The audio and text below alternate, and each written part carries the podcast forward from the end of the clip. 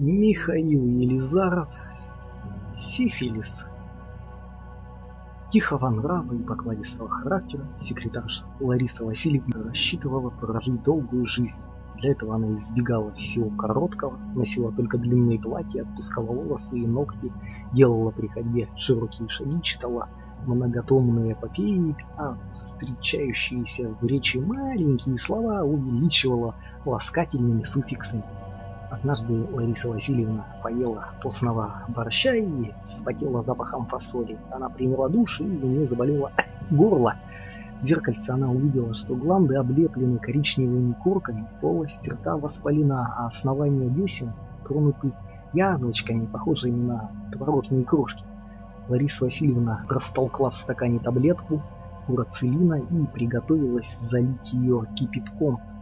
Но от полоскания отвлек телефон, «У тебя маяк ловится?» – спрашивала подруга. «Включай немедленно». Лариса Васильевна повертела колесико регулятора радиочастот. Из мембраны отошли влажные обильные хрипы. И бодрый диктор сказал, «Обязаны помнить, какая бы ни сложилась ситуация, горе, радость, обида, вы не должны брать в рот. Ничто не сможет заставить вас изменить своему решению. Мы проводим наши беседы, чтобы навсегда избавить вас от этой пагубно губной привычки, от вашей воли зависит благополучие в семье и на службе. Итак, настроение у вас отличное, брать в рот вам противно. Слушайте и исполняйте. Сверните газету в трубочку, поднесите к рту. Вас тошнило, вы здоровы. Ты слышала? Перезвонила подруга. Чудовищная пошлость. Они готовы залезть к нам в постель, полусмясь отвечала Лариса Васильевна. Две недели назад начальник Мнухин вызвал ее в кабинет. «Сядьте, Лариса Васильевна», он оттянул пальцем щеку и пригадко щелкнул. «Нам нужно поговорить. Не секрет, Лариса Васильевна, что моя семейная жизнь не сложилась, я буду откровенен. Жену я выбирал с учетом внешних данных, чтоб не зарились. Мнухин, карманный толстяк со сдобной харей, нервно хохотнул, а, Валис, а Лариса Васильевна сжалась при чувстве нехорошего. Во время родов у жены произошел разрыв промежности, после чего она страдает недержанием. Это выше моих сил, я не могу ее бросить, но спать с ней я тоже не могу, поэтому Лариса Васильевна тупо рассматривала узоры на линолеуме. Я увольняю вас. У Мнухина содрогались губы, вы презираете меня как мужчину. Я очень уважаю вас, мужчину и руководителя, мертвым том, ртом сказала Лариса Васильевна. Тогда становитесь на колени, приказал он. Лицо Ларисы Васильевны оказалось на одном уровне с поясной пряжкой Мнухина. Она расстегнула ему ширинку, в ноздри ударил тяжелый аромат мнухинского лосьона, а сам Мнухин изнемогающий застонал. Утром горло не болело, но значительно увеличились лимфатические узлы, сделавшиеся подвижными и болезненными. Крылья носа слегка отекли и покрылись колониями пузырьков, каждый не больше макового зерна. В ванной ждал еще один сюрприз – белесоватые, будто пенящиеся выделения из влагалища. Все-таки простудилась, решила Лариса Васильевна и приняла таблетку. «Что с лицом?» – нагловатым тоном спросила баба из отдела снабжения. «А что?» – смутилась Лариса Васильевна. Она полутора гримировала свои кожные дефекты и, как оказалось, на раз. Вроде герпеса. Баба брезгливо принюхалась Вечно у вас тут вонища, и выбежала прочь. Оставшись одна, Лариса Васильевна полезла в сумочку за косметичкой. Действительно, еще недавно свежие пузырьки возле носа сохлись в струпики.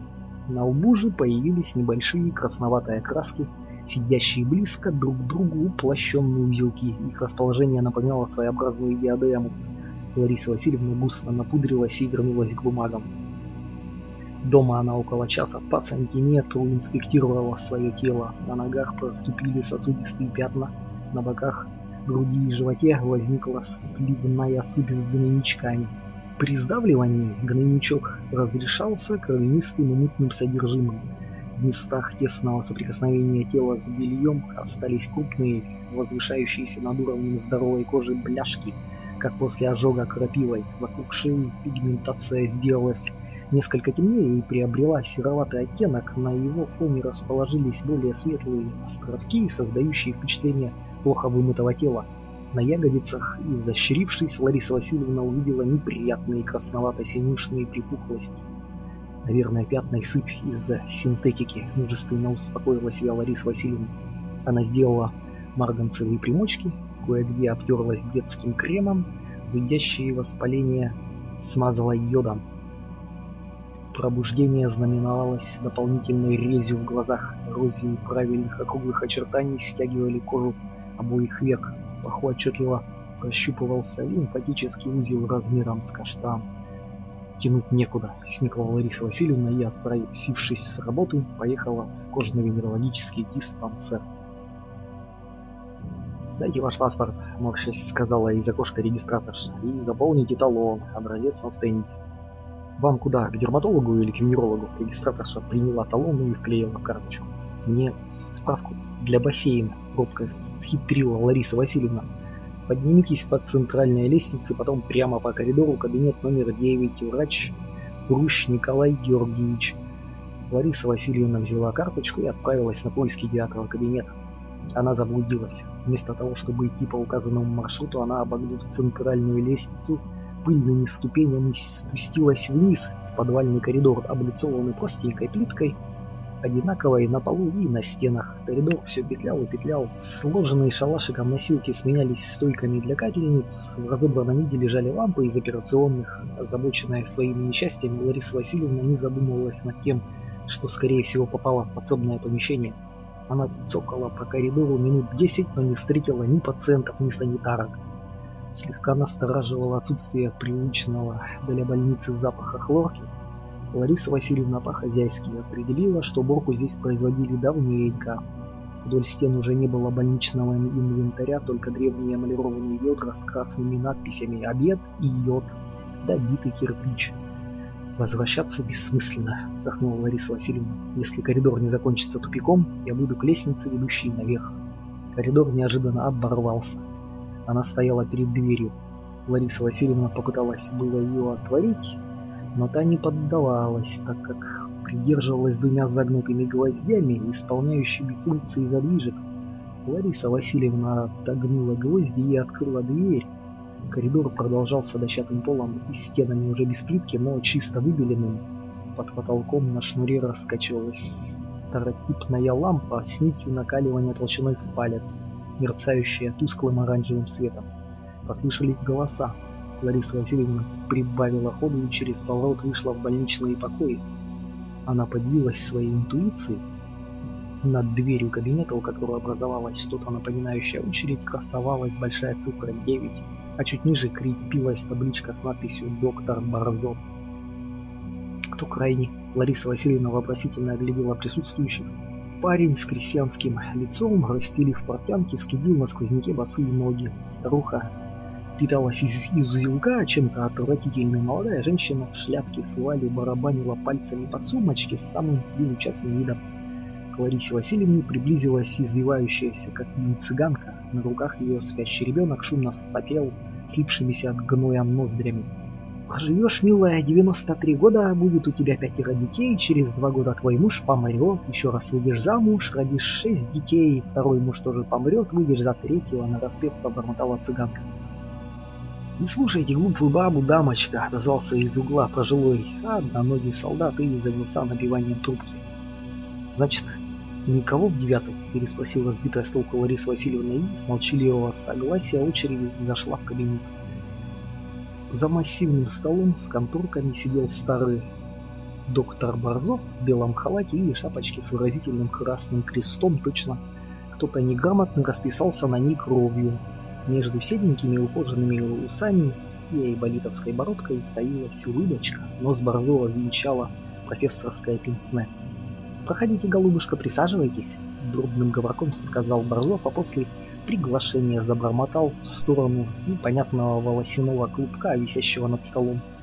Пошла стройная, интересная брюнетка лет 30, умелая косметика, губы ярко накрашены, одета модно и со вкусом, темные круги под глазами, сероватый цвет лица говорили о неумеренном курении, чрезмерном употреблении алкоголя и половой распущенности.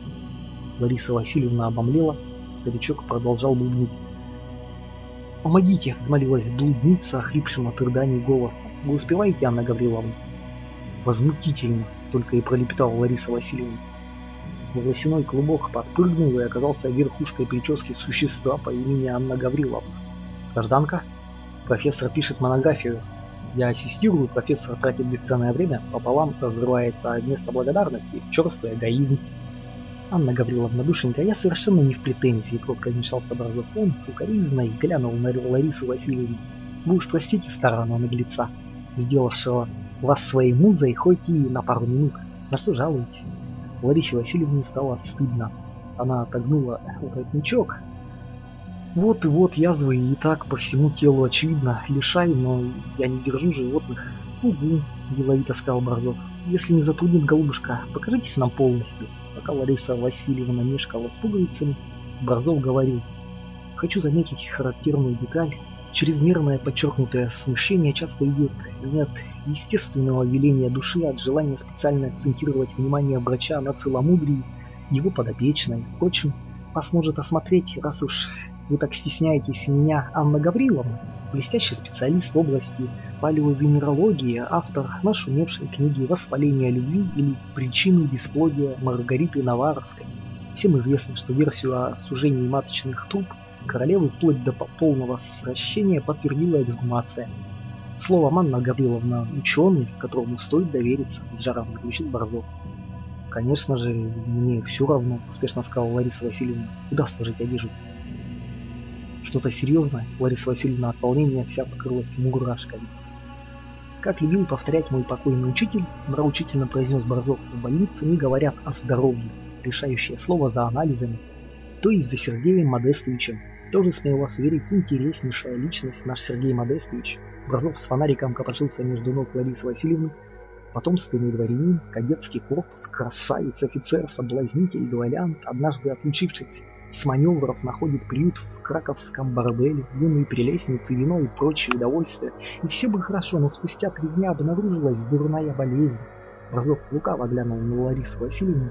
Так состоялось наше знакомство. Я излечиваю гусара, напутствую и прощаюсь. Образов выдержал театральную паузу.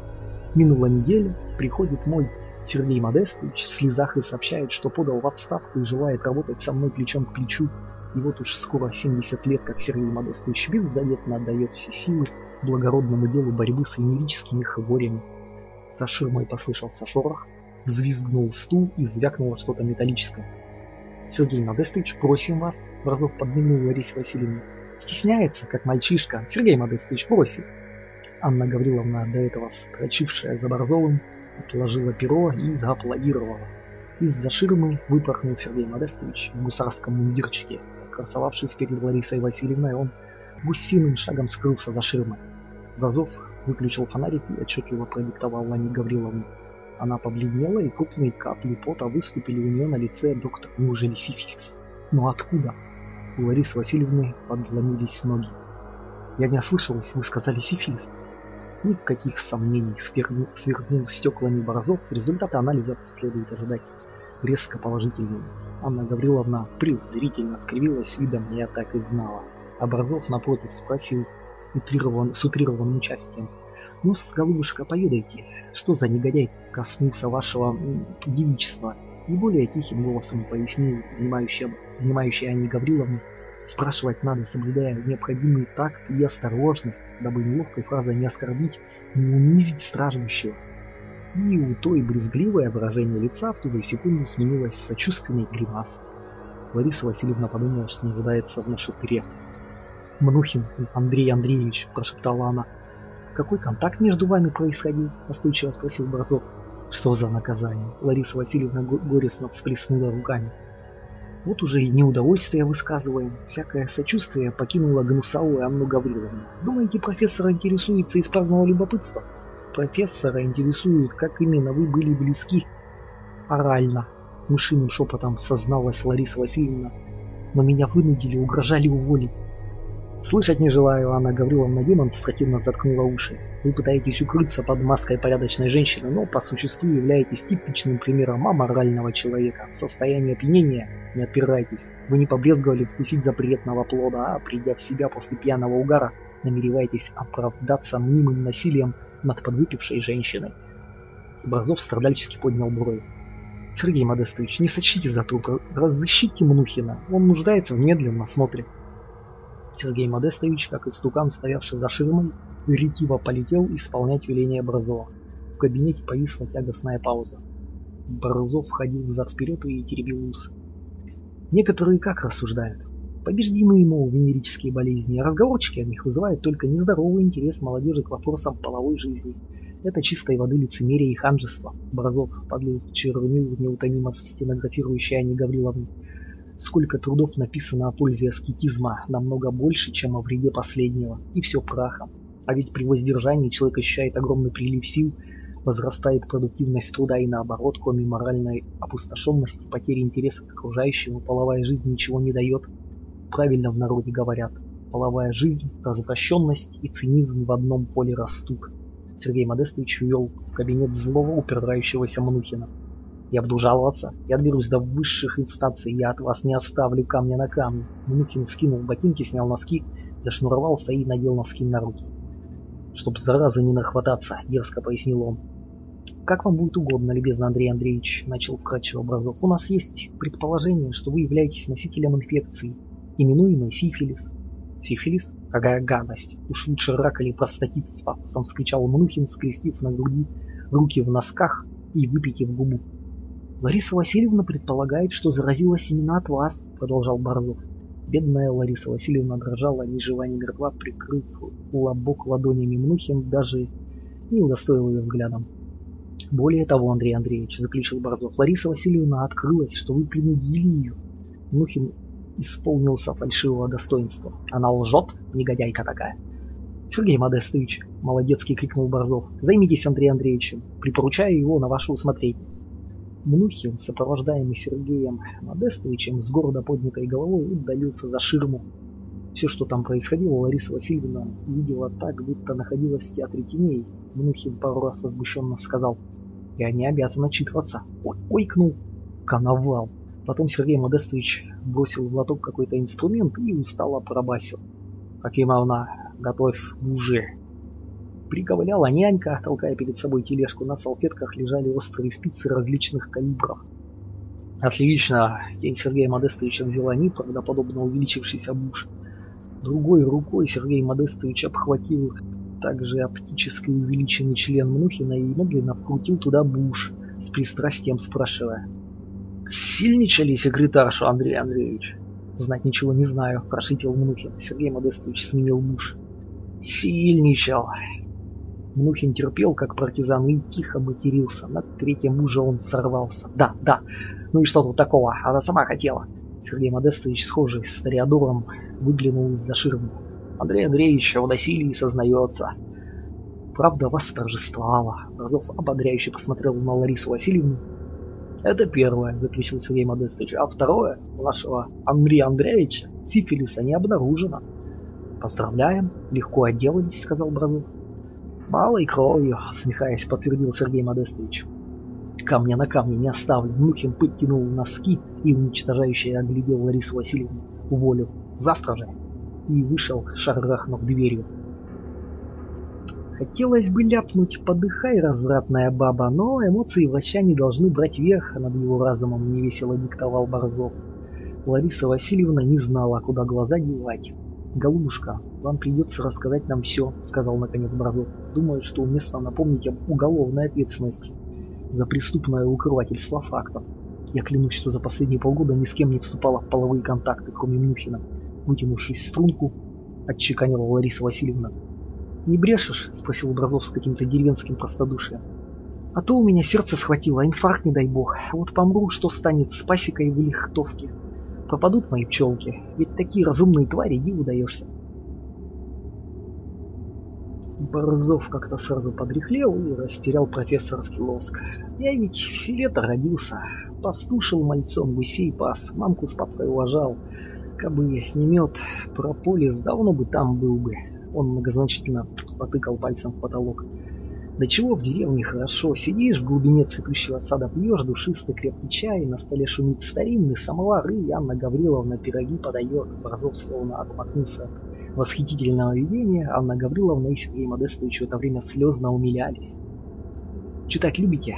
Неожиданно опростившийся Образов осторожно плел туман из всяких топеря, кубыть и дюжа, и Ларисе Васильевне померещилась чужая книжная любовь. Хрященосый казак, казачка в стогу вихре враждебные выстрелы и река, величавая, как ртуть.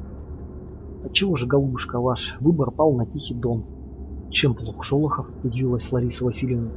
Какая художественная неразборчивость? Прошипела Анна Гавриловна.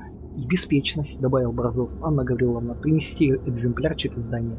Бразов пролистал половину тома, потом, ведя пальцем по странице сверху вниз, прочел вслух. Дарья криво улыбнулась и впервые за разговор подняла повышущие огнем глаза. «У меня сифилис. Это от какого не вылечивается, какого носы проваливаются. Нет сомнений, Бразов торжествующе захлопнул книгу. Вы, голубушка, заразились от печатного слова. Редкий, конечно, случай, на моей памяти двенадцатый. Без паники, только лечиться. Ино иного способа нет. Бразов говорил уверенно и спокойно. Будь, то, будь такого не может, всхлипывала Лариса Васильевна. Вам сегодня же следует лечь в больницу. Госпитализация зараженных особо опасными формами сифилиса производится немедленно в течение 24 часов.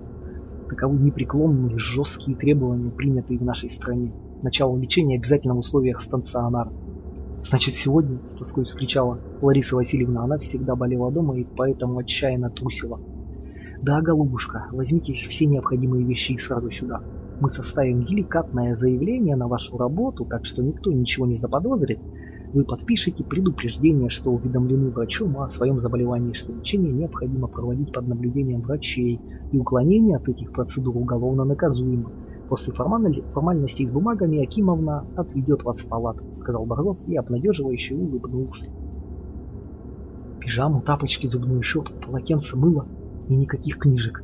Прикидывала в уме Лариса Васильевна, спеша к выходу. Куплю яблок. Яблоки наверняка можно. От волнения она даже не обратила внимания, что вышла из того здания, в которое входила. Кожно-минералогический диспансер занимал современную трехэтажную постройку, а Лариса Васильевна слетела по ступеням ветхого крыльца одноэтажного домишка на какую-то незнакомую улицу. Вот они, мои сифилитики в квадратике. Нянька Акимовна бросила на матрас стопку желтого белья. Тумбочка у тебя совместная с Ванечкой, Акимовна указала на свежего руссо-чубого паренька. Если понадобится второе дело, проси, не стесняйся. Увы, к великому неудовольствию Ларисы Васильевны палата была общая для мужчин и женщин. Кроме Вани, под стенкой храпел здоровенный детина, затылок скошен. Дебил, наверное, с неприязнью подумала Лариса Васильевна. Койка ее стояла в стык с койкой старухи, вызывающей болезненного вида. Особенно приковывали внимание ноги, торчащие из-под халата в шишках и известчатых, втянутых внутрь рубцах. Приподнявшись на локте, старуха жаловалась соседке. «Пятнадцатый год мучаюсь, чистотелом натиралась, и чем посоветую тебя, болячка-то заживет, то на новом месте выскочить. Но эта шишка откроется оттуда гоной, густой, тягучий, похоже на чири, а не чири. Я в город поехала к хирургу, а он говорить Кастанеда. «Придется пережить», — вздохнула Лариса Васильевна и прислушалась к разговору в противоположном углу палаты. «У нас в Векшах», — сказал вдруг мальчик Ваня, — «жили три сестры. Тетка Лукерия, тетка Варя и тетка Аня. Началось. Лариса Васильевна прилегла на койку и закрыла глаза. Теперь до ночи байки травить будут. Впрочем, Ваня рассказывал хорошо. На полнолуние сбегает тетка Лукерия в хату и кричит, что конец света пришел. Дьявол хватает на улице людей и тащит в пекло. Она вообще припадочная, тетка Лукерь. Тетка Варя тетка Аня ее уложили, стали травой отпаивать. И тут видят, что у нее из тела шерсть полезла. А на башке рога выросли, а на руках и ногах копыта, заговорила она из живота мужским голосом, бранными словами. Схватили тетки, одна кочергу, другая полена, и ну выбивать беса из тетки Лукери. Выбивали, пока насмерть не забили. Жуть какая, содрогнулась Лариса Васильевна.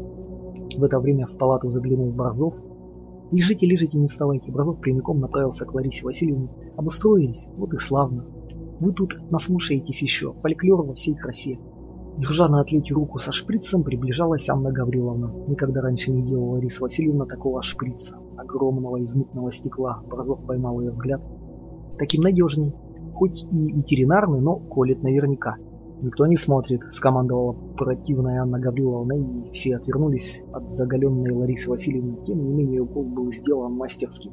Лариса Васильевна успокоилась и закуталась в одеяло. Верзила у стены начал историю про столера, которому мать не позволяла перестелить крышу. Судя по эмоциям, сопровождавшим повествование, история была автобиографичной. До драк доходила. Он ей «Мама, надо крышу чинить», а она «Нет, не надо». Он ей «Мама, протекает», а она «Нет, не протекает». Так вот, эта так называемая мать подает сыну мясо или остальные продукты питания, а у него всякий раз после печет в животе. Однажды он выпил кипяченой воды, а мать «Не пей кипяченую, а пей сырую, в ней витамины, она полезнее». И подносит ковшик. Он выпил, а она «Я тебя спровоцировала, и сырой тебе нельзя, ты теперь кровушку свою застудил». У матери сделались кошачьи глаза, а сын только сказал надо крышу чинить, и взял топор. Мать на двор улизнула и дочке сказала, что сын ее убить хочет. Дочка в село к соседям, соседи пришли, а столяр уже крышу перестелил, а на стрихе отрубленная матери на голову. Усталость растекалась по жилам Ларисы Васильевны, ей вспомнилось время студенческой практики в колхозе «Сторож» дед Тимофей. Он уснул, охраняя ферму, ему приснились немцы, дед открыл пальбу и оказалось, что пострелял до ярок. На этом воспоминании Лариса Васильевна отключилась. Дневное лекарство прекратило свое действие глубокой ночью. Лариса Васильевна умиротворенно скользила по кромке сна и яви, забавляясь тощими треугольниками законного света, дрожащими на стенах. Внезапно приоткрылась дверь, и в палату, крадучись, вошел Борзов, а за ним Анна Гавриловна. В руке Борзова вспыхнул лучик. «Не шумите, Анна Гавриловна. Я стараюсь, дедушка». Анна Гавриловна тащила за собой кровать каталку. «Спят?» Бразов мазнул фонариком по восковым лицам на подушках. Лариса Васильевна крепко сплющила веки, стараясь дышать ровно. Сон окончательно покинул ее. «Как сурки!» Анна Гавриловна подкатила кровать к мальчику Ване. «Помогайте же, Анна Гавриловна!» — ухал Бразов. «Возьмите за ноги, так, так, подняли, готово!» Опять проскрипела колесиками каталка, и все стихло. Лариса Васильевна заскучала от непрошенной бодрости. Попросить, что ли, Димитрольчику, иначе не уснуть. Лариса Васильевна осторожно, чтобы никого не разбудить, вошла с постели и вышла в коридор. Точно моль в пустом рукаве, она обрела вдоль темного коридора. Из-под одной двери пробивалась желтая полоска. И почудились голоса Борзова и Анны Гавриловны. Для верности Лариса Васильевна прильнула глазом к замочной скважине. Борзов, переодетый в ситцевую рубаху, портки и лапти, тренькал на гуслях, Анна Гавриловна синюшная и страшная гундосила – Видим в красках страшный суд, где нас заживо сожгут на каталке, метался в плену кошмаров мальчик Ваня. Борзов вдруг закричал. «Ванька Шельма, сейчас удавлю, сейчас в рот влезу!» И ужом вполз Ванин рот. Мальчик только застонал, но не проснулся. Лариса Васильевна услышала, как Борзов сказал изнутри Вани ядовито и уверенно. «Все оторву!» Изо рта мальчика высунулась сухонькая лапка Борзова, которая передала Анне Гавриловне Ванину печень, потом почки. Ужас сковал горло Ларисы Васильевны. Бежать из проклятой больницы. Мелькнула мысль. Анна Гавриловна настороженно повела ноздрями, прищурилась. Ларисе Васильевне захотелось отскочить от двери, но не успела. Ей показалось, что Анна Гавриловна парализовала ее своим взглядом. Потом Анна Гавриловна разъявила клыкастый рот и пискнула запредельно высоко. Лариса Васильевна оглянулась. Путь к отступлению перекрыл бравый гусар Сергей Модестович, похожий на мертвеца. С поводка его рвалась обульдожившаяся Акимовна, рычала и хищно облизывалась. Лариса Васильевна почувствовала под лопаткой боль укуса, разум в ней померк, и она рухнула в черноту. Она очнулась, марлевый потолок пустил перпендикуляры, стены окостенели, палата приобрела четкие геометрические формы куба. Где-то на дворе ударил колокол, и хор из сотни глоток грянул – Представился младенец Иоанн. Лариса Васильевна повернула голову. Над пустовавшей койкой дутым парусом возвышалась подушка. Выпустили утром Ванечку. В прибежащем голосе соседки слышалась печаль. Не сон. Лариса Васильевна ощутила дикий прилив страха. Ногами вперед. Не притворяйтесь, вы же знаете, что он умер. Это Мусорский вас так растревожил. Бразов одним махом удавил хор. Анна Гавриловна, я же просил убрать из палаты все посторонние, в том числе и радио. С виноватым видом зашла Анна Гавриловна. Сегодня же снимем. Лекарственный дурман, терзавший Ларису Васильевну, сделал ее бесстрашной. Подойдя вплотную к Борзову и Анне Гавриловне, она угрожающе сказала, «Мне кажется, нам есть о чем поговорить тет-а-тет». -тет. Низенький Бразов и Анна Гавриловна переглянулись из-под лобья волчьими искорками. «Ну что ж», — согласился, согласился Бразов, — «давайте поговорим, на чистоту». Бразов сплеснул руками. «Анна Гавриловна, что вы ей укололи? Но вы же помните, профессор, в каком она была состоянии? Тогда почему больной наблюдались ночью галлюцинации? Прекратите комедию, Лариса Васильевна холодно врезалась в их наигранный диалог. Меня не интересует, кто вы и чем занимаетесь, я не вмешиваюсь в ваши дела.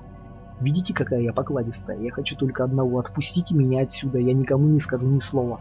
Делайте с остальными, что он заблагорассудится, а меня отпустите. Опомнитесь, голубушка, не шутя взмолился Образов, куда вам идти? Мы не можем вас отпустить. Во всяком случае, пока вы не успокоитесь и не примете висмутовые процедуры. Я ухожу, твердо сказала Лариса Васильевна.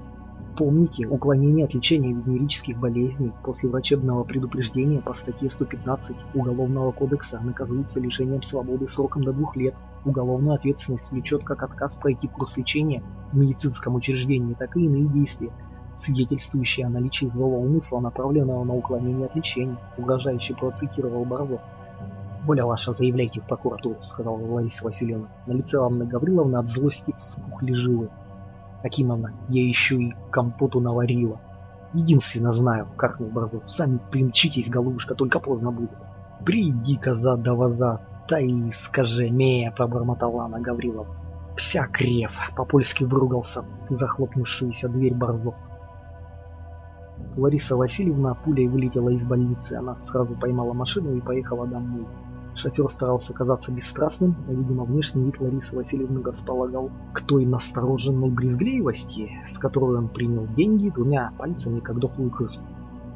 Родные стены успокоили Ларису Васильевну, она не испытывала голода, но заставила себя выпить стакан кефира.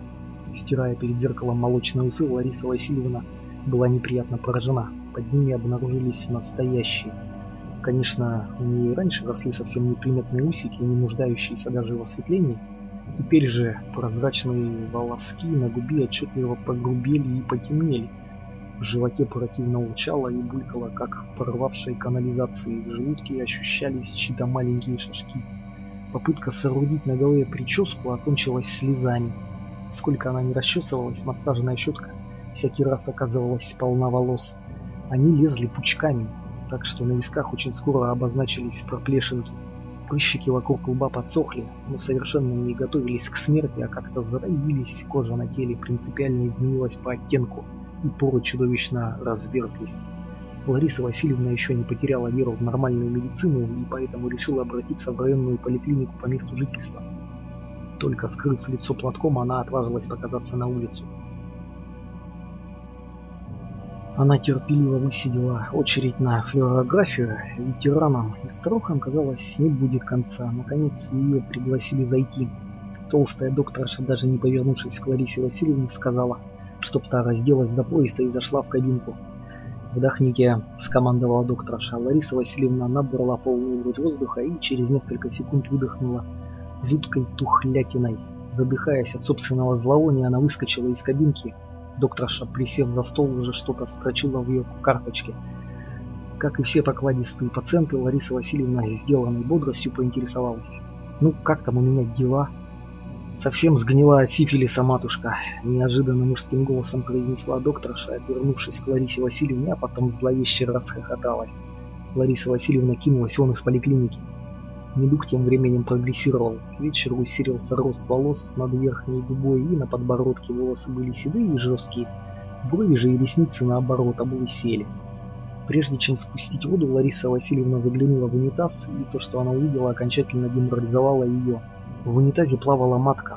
Плавничками трепыхались обрывки подгнивших тканей. Ночью Лариса Васильевна часто вставала с постели, проверяла замки, бродила из угла в угол, тоскливо повторяя «Горе, горе, Молодой врач Николай Георгиевич Прущ делился скабрезным анекдотом. Практикантка готовилась рассмеяться, Прущ перешел на интимный шепот. Практикантка залилась дурацким журавлиным смехом. Нянька, убиравшая неподалеку, грюкнула ведром и распластала на полу чавкающую ветошь. Прущ расцвел и, рассказывая следующий анекдот, прикидывал, как убедить практикантку в необходимости совместного распития кофе хотя бы на людях. О событиях, происходящих без свидетелей, он пока не задумывался. Какая-то женщина явно намеревалась юркнуть в подвал. «Куда вы?» – остановил ее Прущ. «Там ничего интересного нет». Я уже была там. В тембре женщины преобладал носовой призвук. Гумозные поражения захватывали хрящевые костные ткани черепа больной. А говорят еще, что у нас не встретишь образчик с третичным периодом. С удивлением отметил Прущ, а вслух спросил. Вы к кому? Я имею в виду, кто ваш лечащий врач? У меня нет лечащего врача, я больна всего две недели. Вы у нас впервые? Продолжал допытываться Прущ. Меня принимал и осматривал доктор Борзов, ответила женщина. Нянька с грохотом уронила ведро. Больная вздрогнула и тревожно оглянулась. Мне нужно найти доктора Образова. Если я вам сообщу, что этот Образов никогда не работал здесь, Пущ всегда предпочитал говорить правду. Как же так? Взгляд женщины неприятно прыгал с Пруща на практикантку и обратно. Думаю, вам стоит обратиться ко мне, моя фамилия Прущ. Я помню, кабинет номер 9. Меня направляли к вам, больная истерично разрыдалась. Ох, и намаюсь я с ней, подумал Прущ и учтиво улыбнулся. Вот и славно, жду вас завтра к восьми. Женщина не уходила. Значит, нету Борзова в помине? Спросила вдруг она, и такая россыпь отчаяния и злобы прозвучала в ее голосе, что бывалый Прущ почувствовал холодок в спине. Он взял себя в руки и вежливо подтвердил. Нет в помине. Она сумасшедшая, да, Николай Георгиевич? С уважением к его спокойствию спросила практикантка. Прежде всего, это человек, человек страждущий, помочь ему наш священный долг, шутливо назидал Прущ. Я одного не пойму, откуда такое запущенное состояние. И еще, Пруч скорчил страдальческое лицо. Не называй меня Николаем Георгиевичем. Отчество, как и лишний макияж, старит. Хорошо, прелестно сисюкая сказала практикантка. А кто такой Борзов? Борзов? Эрудированный Пруч усмехнулся. На сленге специалистов начала века Борзов, он же сифилис или Люэс. Как кому нравится. Нянька догнала Ларису Васильевну, «Подожди!» – окликнула она. «Не поможет тебе проще, если с Борзовым повстречалась!» Нянька боязливо перекрестилась. «Тебе в лавру к монахам ехать надо, а у тебя колдун в животе сожрет изнутри!» «Уже сожрал!» Лариса Васильевна робко потянулась к няньке, та в ужасе отступила. «Не, не подходи, Христа ради!» И Лариса Васильевна осеклась в своем порыве. «В деревне Пустыри бабка живет», — сказала нянька, — «к ней поезжай, если успеешь. Она колдуна молитвой вытравит». Нянька подхватила ведро и опрометью понеслась в Сестринскую предупредить, чтоб не совались в подвал, что снова объявился Борзов. Лариса Васильевна тряслась в маршрутном автобусике, горбатеньком, дребезжащем, как короб с гвоздями. Давно она не каталась в таких допотопных ушедших из города в конце 70-х, с журнальными картинками, вклеенными между окон, и миртовыми веночками на носатых компостерах, четырехколесных шкатулочках, Вскоре город выветрился, запахло вспаханной землей. Лариса Васильевна разглядывала ветвящиеся от самых корней шелковицы, скачущие тополя, сквозь зелень, блестки кладбищенских крестов. Одноногие дорожные указатели, первый с названием деревеньки, а вскоре и второй с тем же названием, черк перечеркнутым наискосок, точно дорога своей волей стирала деревеньку из памяти. Вид женщин, вышитых бисером свитерах, Мужчин в простецких коричневых или темно-синих пиджаках, детишек с цыганскими леденцами совершенно не докучал Ларисе Васильевне, а наоборот умиротворял. Все же что-то разрушало эту пасторальную гармонию. Лариса Васильевна осторожно перемещала взгляд с одного пассажира на другого, пока внутренняя ее тревога не остановила выбор на некоем старичке. Из общей массы он ничем особенным не выделялся. Щупленький он опирался на спеленатые черенки лопаты и грабелек «Лихтовка следующая», — сказал водитель. Старичок засуетился, подхватил сумку, свой огородный инвентарь, перекинулся парой фраз с кем-то, стоящим впереди него. Лариса Васильевна гипнотизировала ее пиджачную спину, пока старичок не оглянулся.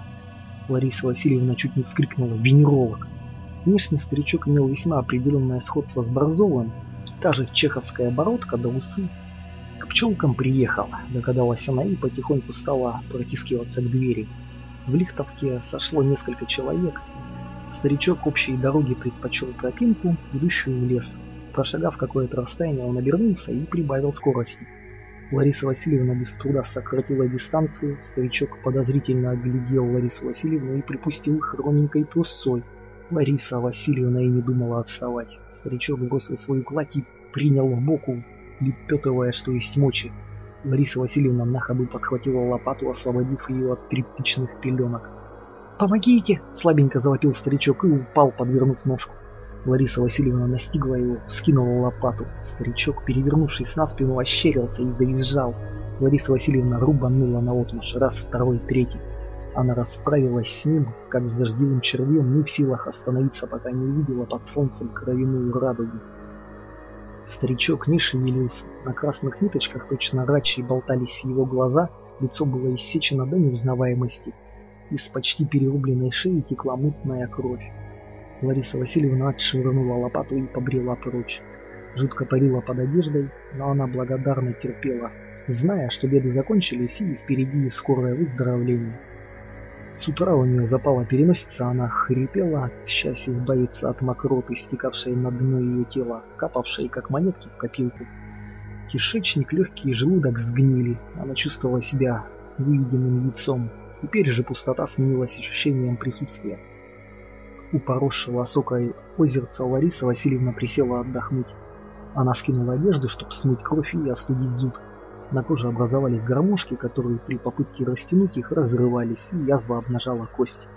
Лариса Васильевна склонилась над водой, и вместо своего отражения ей представился грозный лик бородатого старца. Она ополоснулась и прилегла. Солнце разморило ее, дрему сменил сон, и сознание перестало мерцать в мозгу Ларисы Васильевны. Дряблая кожа слезла, как перчатка. Из мертвого тела вылез сам Борзов, старик с кровавыми усами, доктор Сифилис. Поправ гнилые останки погубленной секретарши, Борзов свистнул черных птиц, положил на них руки и улетел вместе с птицами.